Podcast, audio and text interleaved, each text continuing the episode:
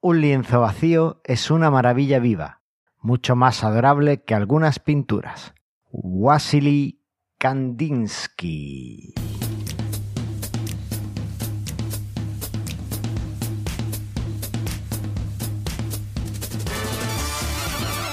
Bienvenidos al 98 episodio de Mastermind Joomla, el podcast sobre Joomla para que lleves tu plataforma web al siguiente nivel. Yo soy Carlos Cámara, el responsable, el único responsable de la única y exclusiva academia de cursos Joomla del mundo, manualesjoomla.es. Y me acompaña la presentadora, la podcaster, la mujer con la que soñé anoche.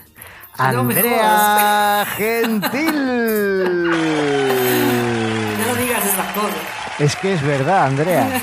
¿Por qué? ¿Qué hice? Anoche soñé contigo. No, bueno, ¿por qué? No, me no importa, no quiero saber. No, te lo voy a contar. Eh, nos, me- me- nos habíais invitado a, a- a vuestra casa allí en Asturias y, y fuimos. Y, y, bueno, al final tuve que ir yo porque mi mujer al final no pudo ir, no sé por qué. Y iba yo en el autobús para allá, en un autobús de estos de, de viaje, ¿sabes? No, El alza, O sea, el- claro. el alza, el autocar. Sí. Y, y bueno, llego allí y vuestra casa era como, como hecha de barro, de, de, de tierra, ¿no? Ay, Dios. De las paredes así, era como una bóveda hecha de, de tierra. Y, y no Ok. teníais puerta. Para, para entrar, Aníbal tuvo que desde dentro hacer un boquete para que yo pudiera entrar. Y entré, espérate, y, y entré y me puse súper feliz de veros a los dos. Estaba Aníbal, estabas tú, estaba toda tu familia, vamos, estaban las niñas, estabais todos. Y me puse súper contento. Y me estabais, prepar- estabais preparando para que comiéramos eh, una barbacoa ve- vegetariana, bueno, vegana. Ajá. Y, y no sé, pero, o sea, un buen rollo que tuve de esa sensación de, de felicidad de cuando te encuentras a alguien. Y yo creo que, Mira qué bien. que bueno, o sea, ha sido un sueño súper feliz. de todo lo contrario, una pesadilla. Mira qué suerte. Bueno, ya va a llegar ese momento en algún punto. Claro, y yo supongo que con todo lo que estamos viviendo y demás, pues el, Claro. el estar cerca de gente Sí. que, que aprecias, pues, pues viene genial. El cerebro que hace esas cosas, como ayer estuve con, Sí. con videosesión con Aníbal, Claro, para mí que estamos, estamos trabajando mucho eso, o también puede ser que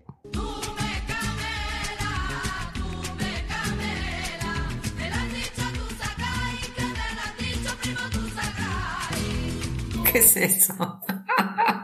no conoces esto. Me suena, pero me suena de, del- me suena de hace mucho.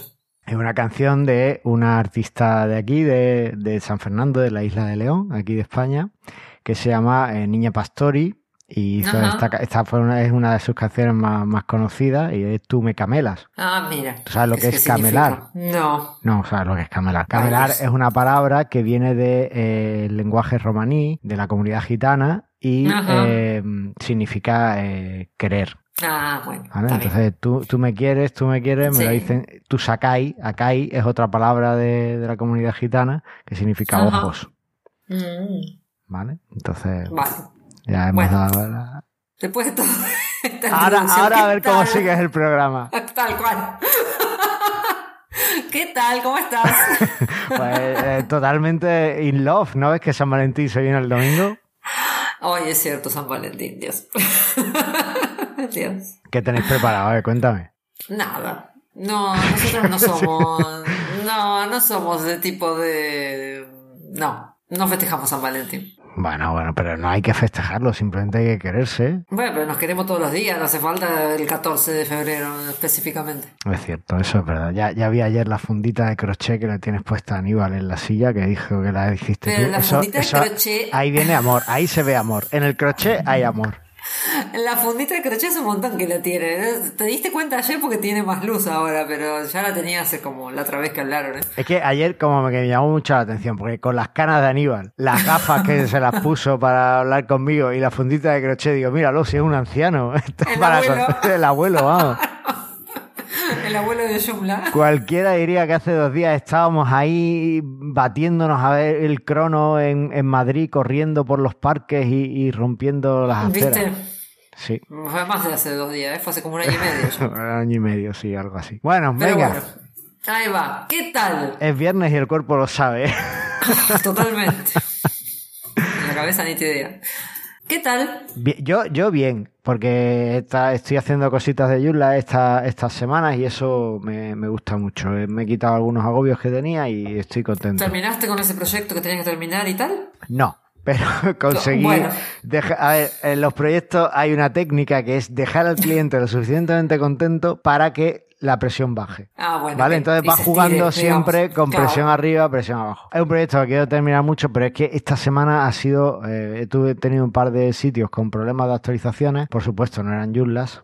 Y bueno, pues eso me ha, me ha quitado un poco de, de, vida. Así que, eh, bueno, fuera parte de eso, eh, estoy a buen ritmo con la próxima versión del Frontend User Manager, esta que os he comentado otras veces que me encargo un cliente y que va a traer integración con plugins. El primero que va a salir que va a ser seguramente de pago, va a ser la integración con Membership Pro.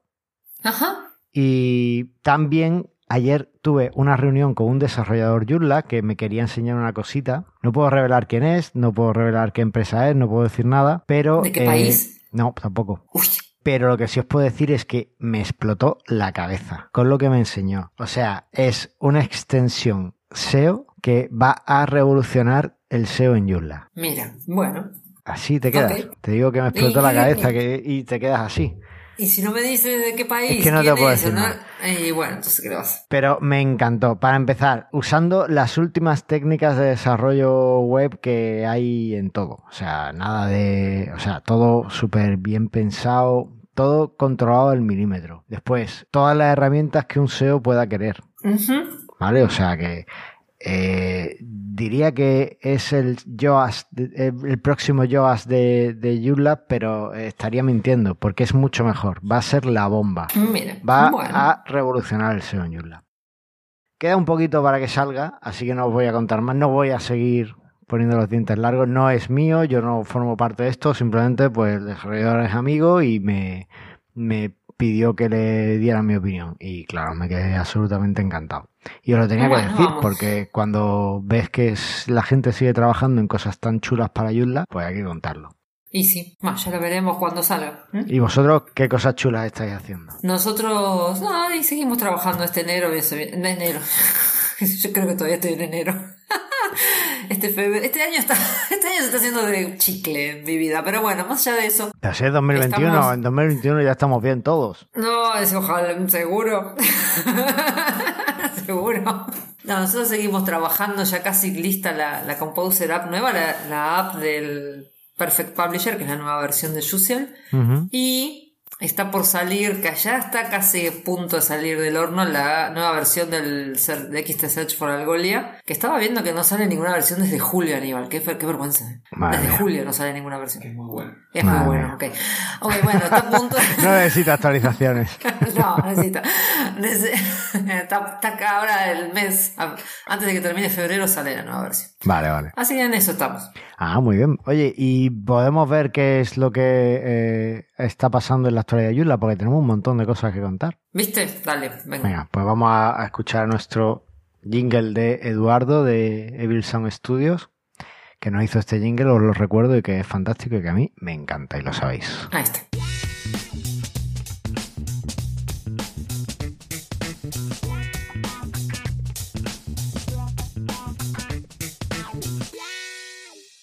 Bueno, han pasado un montón de cosas en Joomla. Venga, cuenta tú la noticia que has añadido. La que añadí fue que, porque en el otro, el otro episodio comentamos, muy a tu pesar, que se había, había decidido agregar Bootstrap 5. Y al, al día siguiente del episodio, poco menos, o en los mismos dos días, una cosa así, salió la beta 7. La Joomla 4 beta 7 y 3.10 alfa 5 que lo único que tiene de distinto con la anterior es que precisamente agrega Bootstrap 5, así que con todas las modificaciones que se hicieron con la gente, con Dimitris y la gente de, la comunidad. Así que bueno, hay que estar lista para probarla. Se supone que esta sí es la última beta.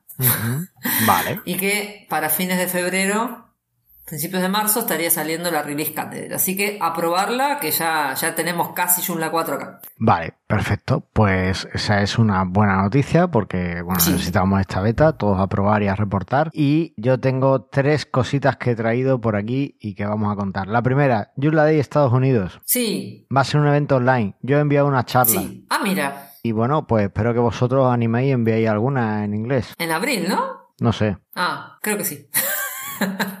Ahora nos fijamos. Ahora lo vemos, cuando se sí, se juntaron todos los Joomleros de Estados Unidos y decidieron hacer una, una, co- una- un solo Joomla Day Eso es. general. Eso es. Así que bueno, pues nada, inscribiros, estaos atentos porque además se vienen cocinando cosas muy chulas de charlas que ya sé que gente ha enviado y que están muy, muy bien. Bueno, De, por ejemplo, desarrollo moderno de extensiones y cosas de esas. Es, ok. ¿Vale? Más cosas. Más cosas. En este podcast últimamente estamos hablando mucho de HTML y hoy no va a ser una excepción. Y el amigo Sergio Iglesias ya comentamos que había reactivado su newsletter, pero no se ha quedado ahí, sino que ha activado una sección en su web que se llama Píldoras de Actualidad, donde va a ir contando las cositas de desarrollo web que le vayan llamando más la atención. Sí, de hecho tenemos un comentario de Sergio hablando del newsletter y tal. Eso es. Bueno, pues ahora ya Después. no tenéis excusas para engancharos a su blog y seguir estas píldoras de actualidad e ir viendo, pues aprendiendo más de desarrollo web. Eh, Sergio fue uno de los que eh, recuerdo cuando empezó a moverse el tema de Tailwind y demás. Fue uno de los que puso sobre aviso que estabais, por ejemplo, vosotros trabajando en eso y que eso se estaba moviendo. Así que Sí, sí. es un tío que está súper informado. Sí. Y eh, esta la vamos a dar de pasada porque no es del mundo de Joomla, pero sí es de algo que hemos hablado en el podcast y es que ha habido una multa a Vueling por tener una web poco accesible. Esto no se había dado en España y por Ah, mira. fin se ha dado. La noticia de multa con respecto a, a accesibilidad, la más famosa es la que le pasó a Pizza Hut en Estados Unidos, ¿no? que ya la comentamos Ajá. en el episodio con Vicente. Bueno, pues ahora aquí en- y en España todo el mundo decía que es que no, con la legislación que tenemos no era posible. Bueno, pues parece ser que sí es posible que sí. nos multen por una mala accesibilidad y ha sido el Ministerio de Derechos Sociales y Agenda 2030. Han multado con 90.000 euros a la aerolínea Vueling. Mira vos. Pero así porque sí. Bueno, después habría que leer la nota. Para... ¿Fue una denuncia o...? Pues supongo que posiblemente sea porque eh, alguien ha denunciado, obviamente. Ojalá y tuviéramos gente actuando de oficio contra estas cosas, pero no tenemos gente actuando de oficio. Y es que, bueno, pues la accesibilidad ya lo hemos dicho, no es una cosa para cuatro discapacitados, es para todos, para no. que todos estemos mejor y, y podamos entender mejor las cosas. No, no, no le vamos a dar más bombo, pero bueno, quería mencionarlo para que mm, si no habéis escuchado los episodios de accesibilidad, les deis una vuelta e intentéis ir viendo un poco a poco lo- las cositas que podéis hacer para que vuestra web sea un poquito más accesible. ¿vale? Ahí está. Venga. Que ganamos todos. ¿Algo que añadir después de esto? Nada, nada. Pero lo único que me gustaría leer, después voy a leer la nota porque me gustaría saber si fue porque el ministerio de motu propio decidió multar a Welling o alguien hizo una denuncia. Pero bueno, nada, eso es una cuestión ya más personal, para saber a qué atenernos. Nos, nos lo cuentas en el próximo en el próximo programa o algo así. Vale. Pues venga, vamos al tema del día.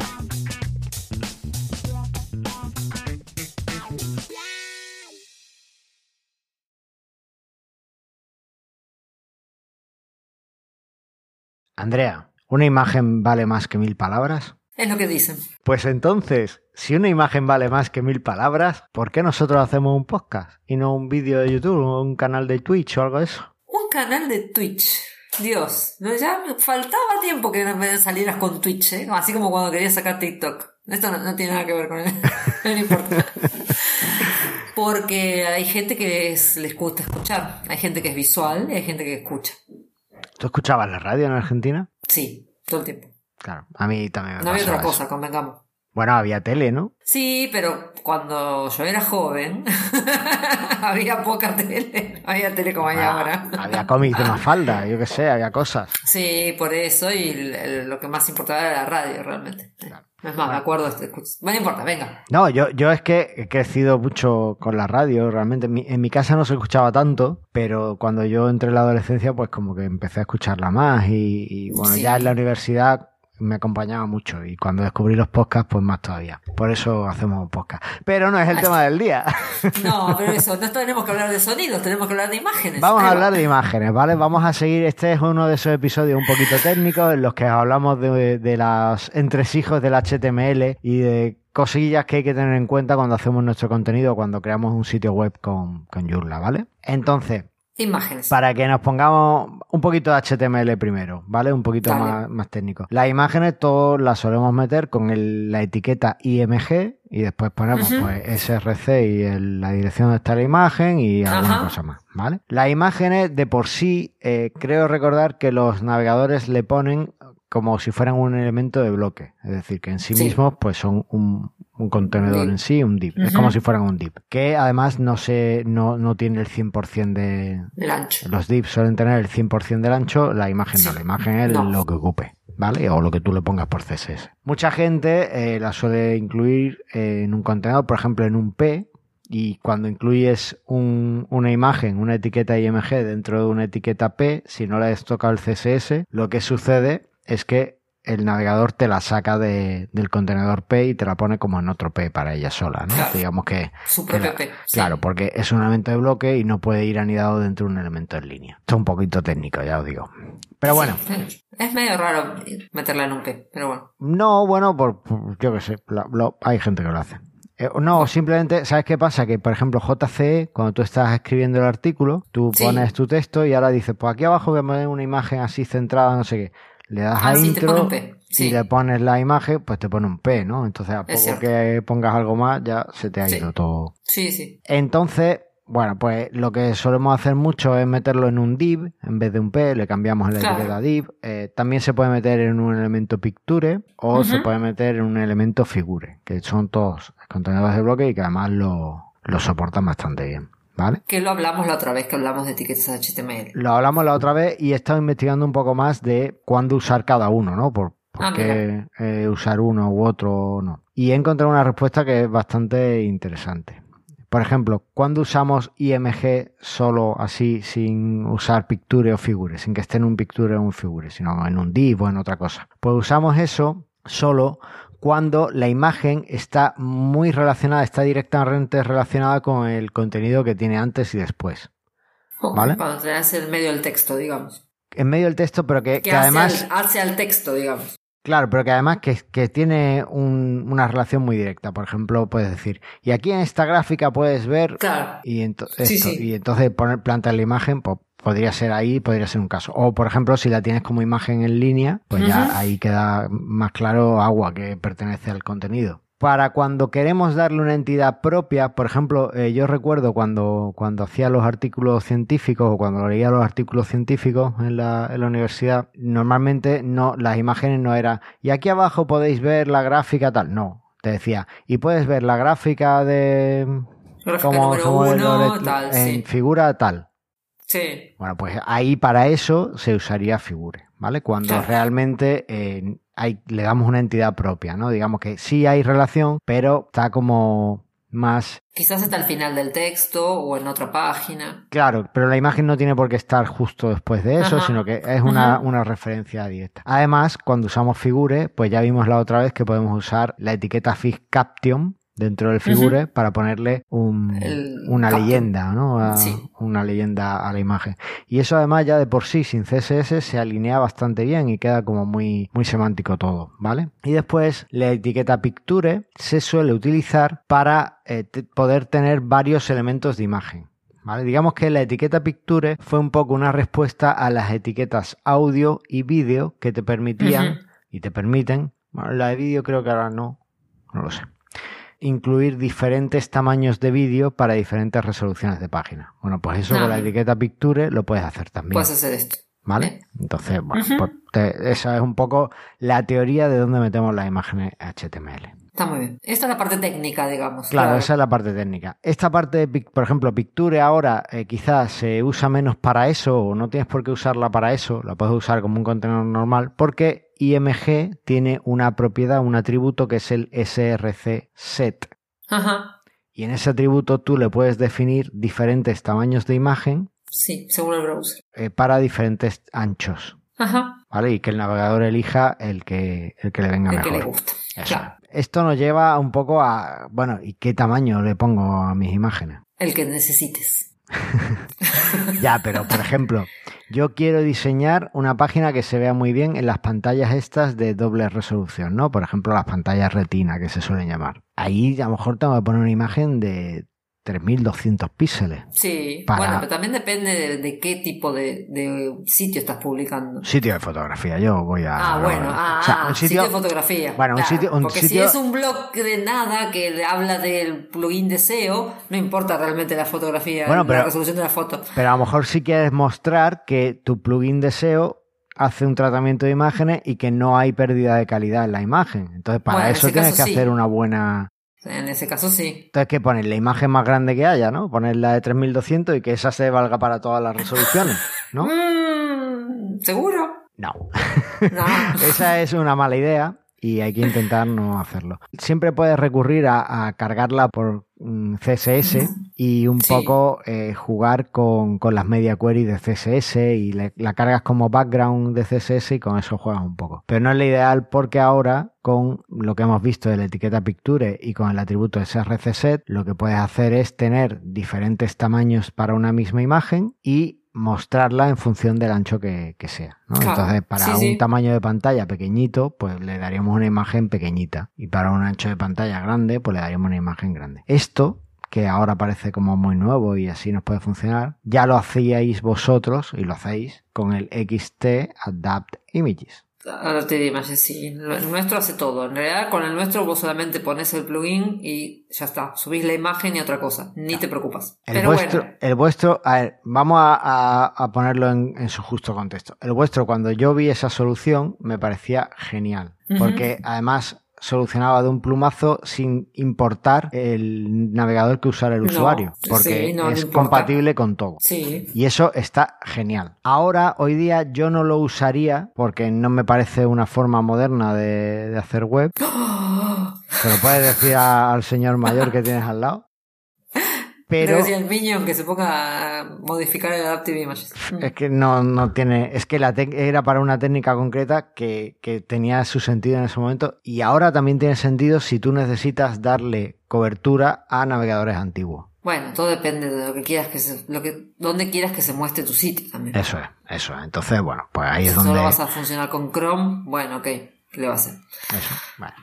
Pero, a ver, que también es una cosa, el Adaptive Images, una de las cosas geniales que tiene es que tú no te preocupas por nada, tú subes la imagen y él lo hace todo. Por eso. Viste que hay gente, y aparte hay gente que usa Explorer todavía, ¿qué le va a hacer? Claro. Eh, de la- usando los atributos srcset y tal, pues ahí tienes que preocuparte de aportar una solución que yo todavía no conozco, sé algo que lo haga automáticamente. Sé cómo hacerlo, cómo programarlo en las extensiones que hago. Y se podría hacer un plugin incluso que lo, que lo corrigiera, que lo trabajara. Pero bueno, no, no lo.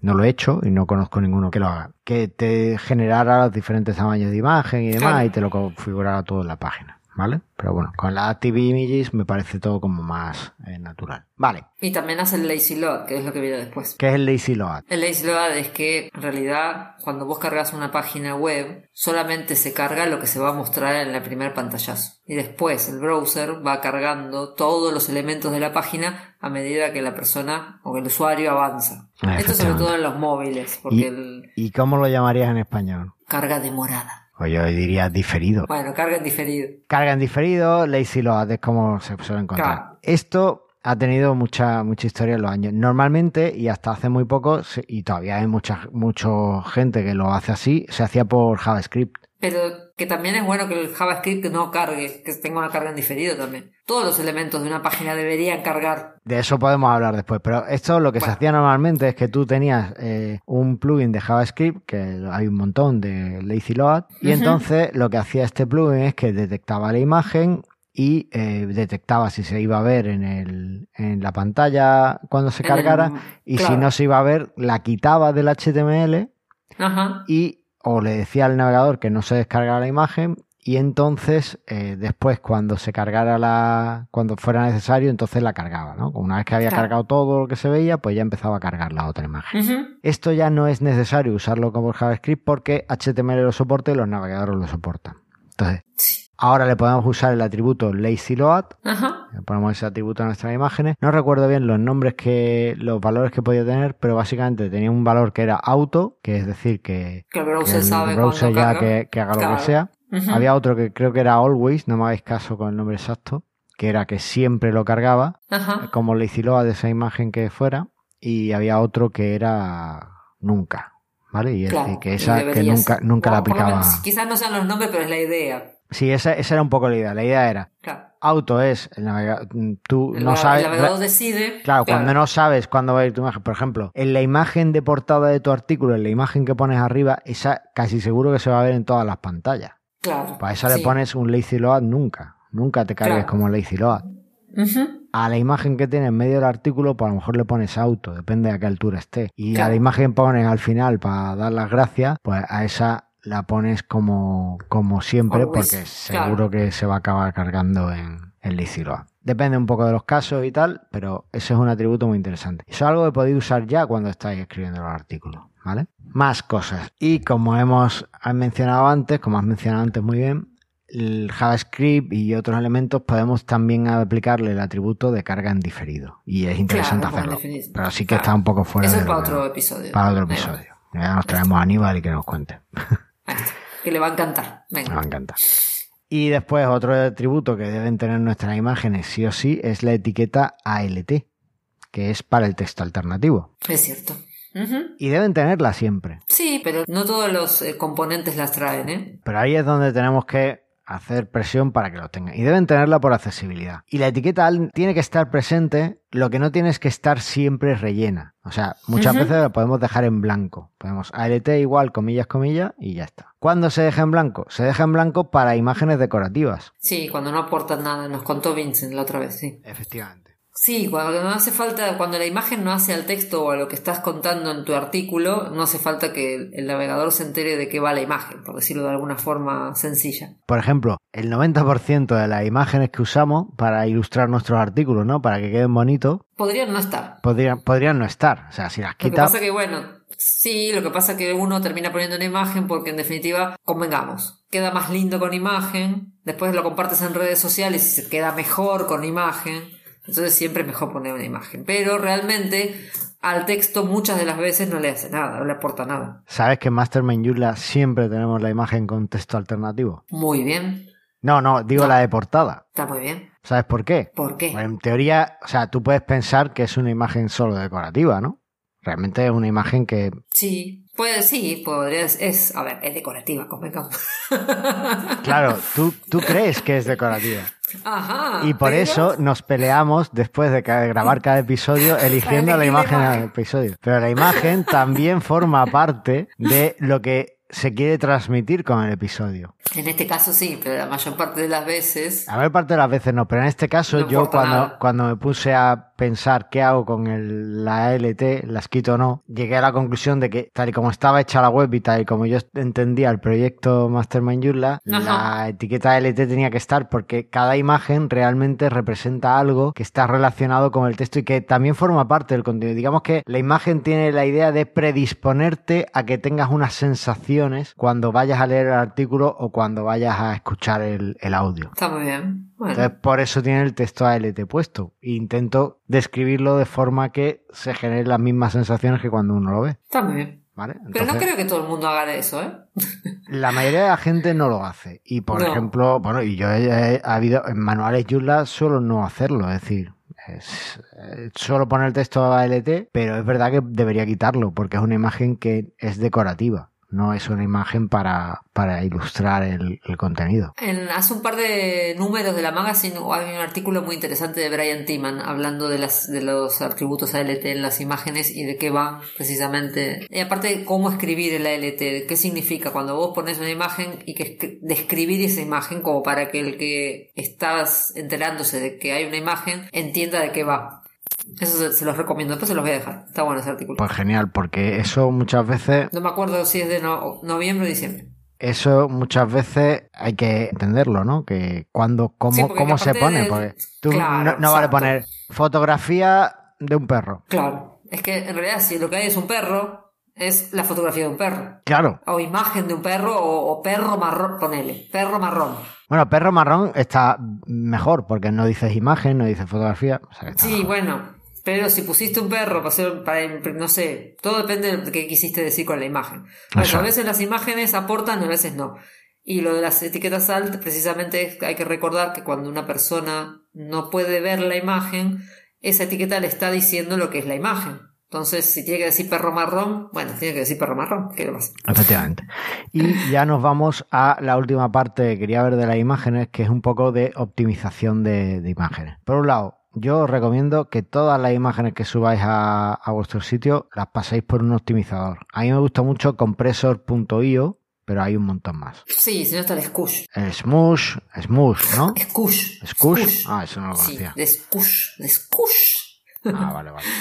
Y Después hay otro que es el de Shake Archival también. ¿cuál? Shakearchival.io, creo que es. Ah, pues eso no lo conozco. Sí, ese porque lo usa la gente de Tailwind. Ah, vale, vale. Ese pues está bueno porque te da para elegir bastante unos cuantos parámetros. Aparte de, aparte de optimizarla, puedes elegir, yo qué sé, por ejemplo, algo que siempre puedes poner viewbox o no para definir los tamaños y demás. Ah, vale, guay. Ah, te lo dejo el- para que lo veas. Pues ya está. De hecho, PHP per se tiene un optimizador de imágenes. ¿Vale? O sea que alguien podría desarrollar un plugin que hiciera esa optimización. Ajá. De hecho, Joomla tiene una librería para trabajar con imágenes que hace un poco de interfaz con, con las librerías de PHP y que está muy chula y está muy bien. Totalmente recomendable también. Para Joomla, ¿eso lo tienes en Joomla 3? En Joomla 3 tienes eso. Si sabes programar, lo tienes ahí. Claro. Eso lo puedes usar, ¿vale? Que para, pero para hacer overrides de cosas y adaptar eh, cosas te, te puede venir genial, ¿vale? De hecho, eh, Roberto Segura tiene un artículo, no sé si en la magazine en su blog, de cómo usar eh, JLayout, esta forma de programar layouts para Joomla, para tener imágenes, diferentes tamaños de imagen para una misma imagen. Ajá. Poder ofrecerlo, ¿no? Pues eso unido con el src set puede estar genial. Eso por un lado, comprimir imágenes, seguro. Y después por otro, hace años poníamos el tamaño de la imagen con los atributos width y height, eh, ancho Sí. y alto. Eso con el uso de CSS pues quedó obsoleto, realmente. Sí. Pero ahora ha vuelto a la palestra. ¿Por qué?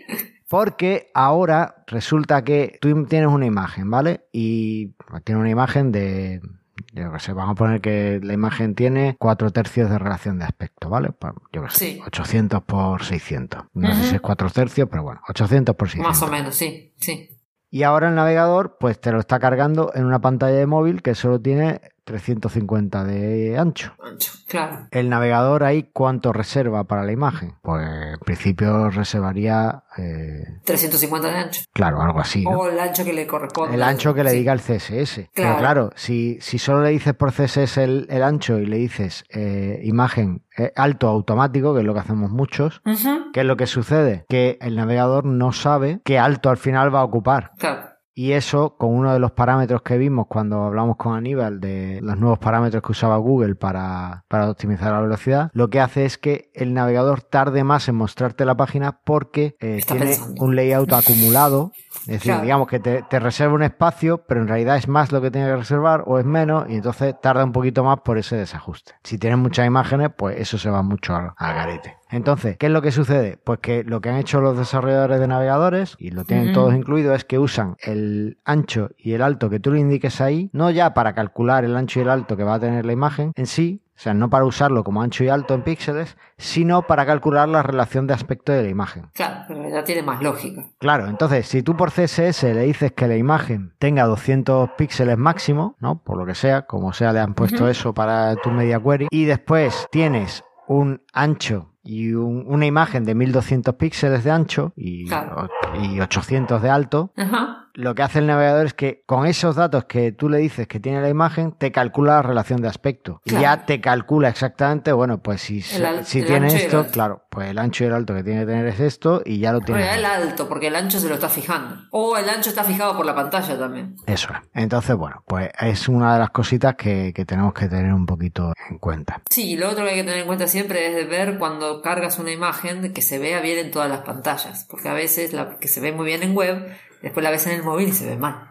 Claro, eso ya entraría un poco con la parte de SRC set y de las media Claro. query y demás. ¿Vale? O sea que eso siempre hay que probar que las cosas se vayan viendo bien. Porque como dice Aníbal, el mobile, el mobile. El mobile y la performance. El mobile y la el performance. El mobile y la performance. Todo, la gente ve la mayoría de las cosas primero en mobile, en el móvil. Así que en el móvil se tiene que ver bien. ¿Qué le vas? Pues con esto yo creo que le hemos dado un repasito a cómo tener nuestras imágenes en Joomla.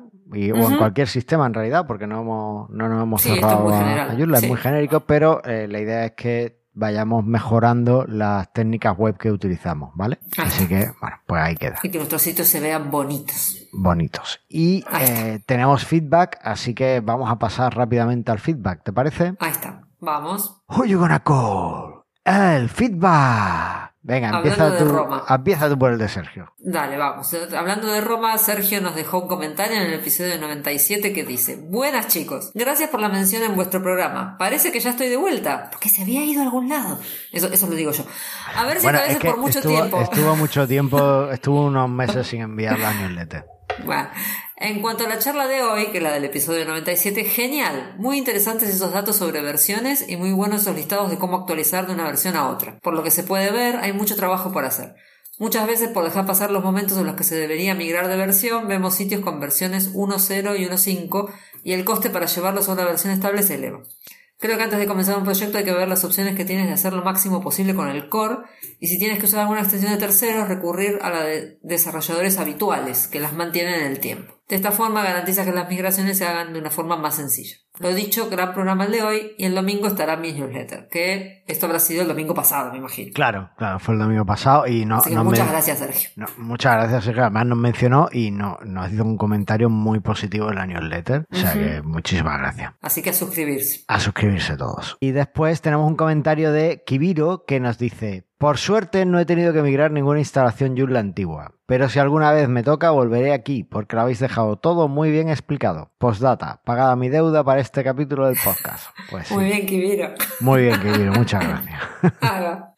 y bueno, pues eh, feedback estupendo y es genial tener vuestra respuesta como oyentes y, saber lo que os parecen las cosas, tanto en el lado bueno como en el lado malo. Así que sería genial si, si ahora, mientras que estás escuchando esto, pararas un momento y nos dejaras un comentario o te apuntaras para más tarde. Voy a dejarle un comentario a, Carlos y Andrea o algo así. Ya sabéis que lo puedes hacer por la propia página web, en iBooks, en Facebook, en Twitter. En Facebook lo verá Andrea, pues ya no entro. Y en Twitter también lo verá Andrea, porque yo ya no entro. Pero bueno, ¿Cómo que no entras? Ah, cierto que no estabas en redes sociales. Ya me, he dejado. Y en Instagram también creo que nos puede dejar algún mensaje. Sí, en Instagram también. Y también lo verá Andrea. Así que. Ahí está. Yo soy la community manager. La community manager ah, de, de, Mastermind. Así que, bueno, pues ya está. Y nada más. Esperamos que os haya quedado un poquito más claro de qué va todo esto de la imagen en la web. Y cuando tengamos esa barbacoa vegana, pues invitamos a todos a esa casa. a todos no, pero bueno. A esa casa fantástica, esa bóveda de tierra, de barro que tenían allí. Además, Menos mal que no me Escúchame, sé que era Asturias porque justo al lado tenía como un barranco y había una mina abierta. Ok. O sea, me dice todo junto, ¿eh? Totalmente. Lo único que había mucho sol para ser Asturias. Eso eh, ya no lo sé. Eso, está, eso está raro. Eso está raro. Pero bueno. Es un sueño, es lo que tiene los sueños. Así Bueno, pues nada. Eh, mil gracias por, por escucharnos y nos vemos en el próximo programa. Gracias, Andrea. Nos vemos la próxima. Hasta pronto. Hasta luego.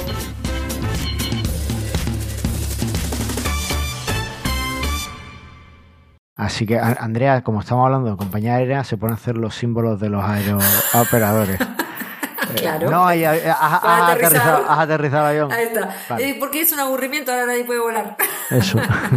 pues como sigan multándoles por webs poco accesibles, menos.